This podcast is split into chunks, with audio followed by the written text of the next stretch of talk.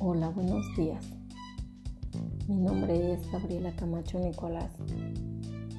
Respecto a la pregunta, ¿por qué debo ser un docente innovador con perspectiva tecnológica?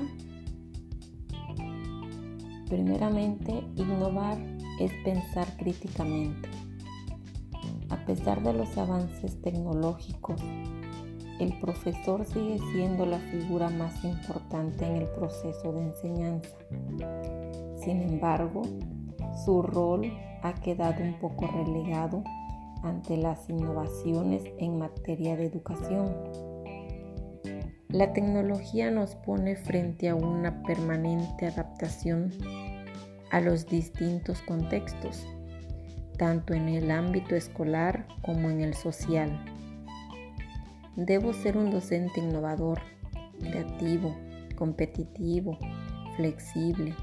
Para que esto sea posible, es necesario conocer las distintas herramientas digitales,